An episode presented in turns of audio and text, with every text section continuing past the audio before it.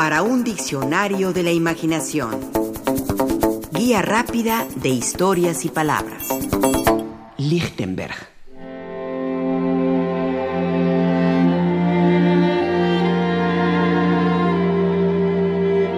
Fue un destacado, aunque excéntrico, científico, matemático, naturalista y astrónomo.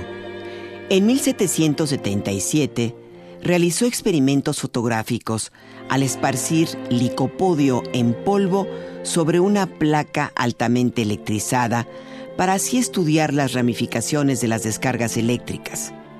Posteriormente, esas figuras en las imágenes recibieron el nombre de figuras de Lichtenberg. Instaló el primer pararrayos en Gotinga, Alemania, su ciudad natal.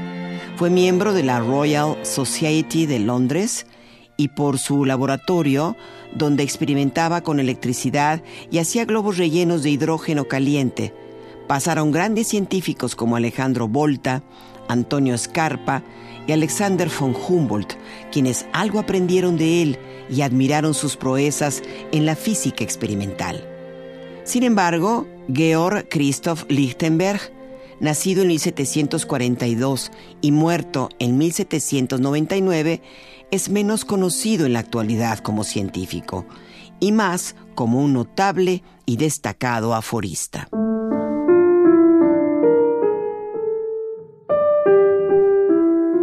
Un aforismo es una sentencia breve, cargada de sabiduría o de un humor o ironía que inviten a la reflexión. Afirma Leonid S. Sokurokov que un aforismo es una novela de una línea. Tal vez lo sea. También es el amor y desamor en una sola línea. El miedo y la valentía en una sola línea. El arte y la ignorancia en una sola línea. El mundo entero cabe en un aforismo, asimismo el universo y su grandeza, su maravilla y sus misterios. Lichtenberg escribió aforismos como es casi imposible llevar la antorcha de la verdad a través de una multitud sin chamuscarle la barba a alguien. Ciertos hombres de mal corazón creen reconciliarse con el cielo cuando dan una limosna. Concede a tu espíritu el hábito de la duda y a tu corazón el de la tolerancia. El amor es ciego, pero el matrimonio le restaura la vista. La idea de que en el cielo hay una mayor igualdad de clases es lo que en el fondo lo hace tan agradable a los ojos de los pobres. A la gloria de los más famosos se adscribe siempre algo de la miopía de los admiradores.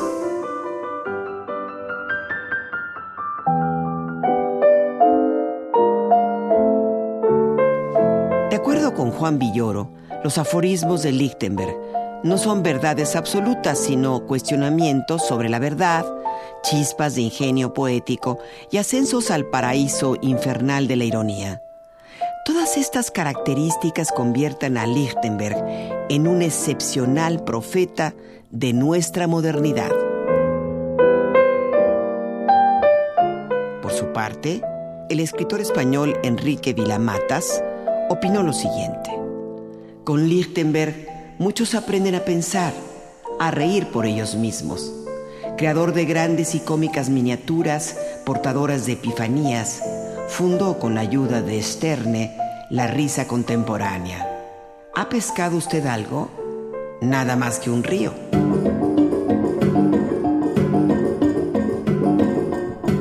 A lo largo de su vida, Lichtenberg solía llevar consigo cuadernos donde anotaba sus reflexiones cotidianas.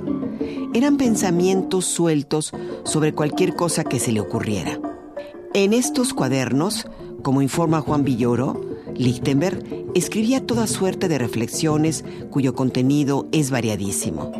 Lo mismo habla de la teoría de Newton, que de un botón caído tras siete años de ser el leal sostén de sus pantalones.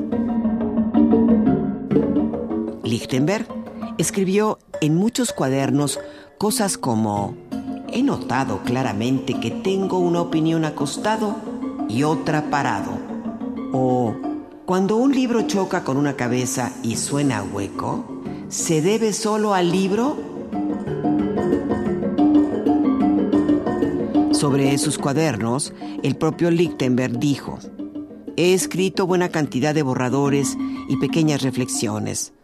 No esperan el último toque sino los rayos de sol que los despierten. A su muerte, el sol no los despertó, sino que los guardó muchos años. Los cuadernos no los publicó en vida, fueron descubiertos más de un siglo después y publicados en 1902.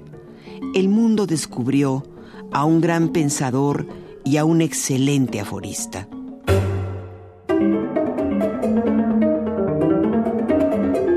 Nos dice Enrique Vilamatas, el estudio de las minucias le ocupó mucho tiempo a este erudito de saber fragmentado, a este escritor que tendía siempre en sus textos a la abolición de las jerarquías convencionales, como lo demuestran estas líneas, no terminadas del todo, como tantas del autor.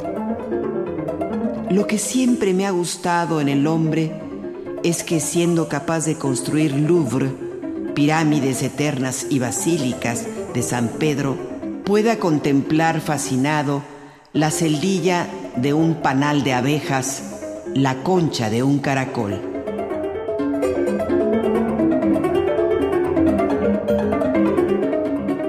Lichtenberg fue un gran obsesivo y un gran hipocondríaco. Apunta Juan Villoro. La idea de la muerte le obsesionó hasta tal punto que empezó a contar los entierros que veía desde su ventana. Contabilizaba sus enfermedades imaginarias y en un año apuntó que se había visto aquejado por más de dos centenares de padecimientos. En cuanto a su aspecto físico, Lichtenberg sufrió de escoliosis, una condición que le impuso una jiba o joroba que lo acompañó y apenó toda la vida. Se dice que aprendió a escribir de espaldas a la pizarra para disimular su jiba ante los alumnos. Tal vez de ahí provenga su ironía y mordacidad en sus aforismos, pero también, ¿por qué no?, de su gran inteligencia, sensibilidad y espíritu crítico.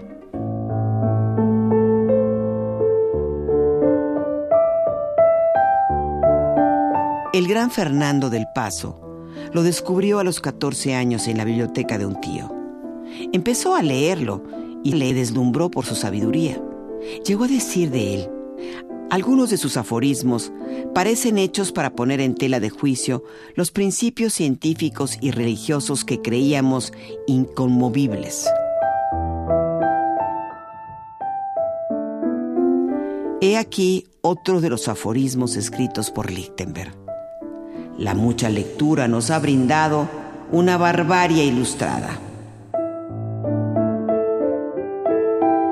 Todos los males del mundo se deben a la irreflexiva veneración de viejas leyes, viejas costumbres, viejas religiones. El primer americano que descubrió a Colón hizo un descubrimiento atroz. Finalizamos con este que dice, amarse a sí mismo al menos tiene una ventaja no hay muchos rivales.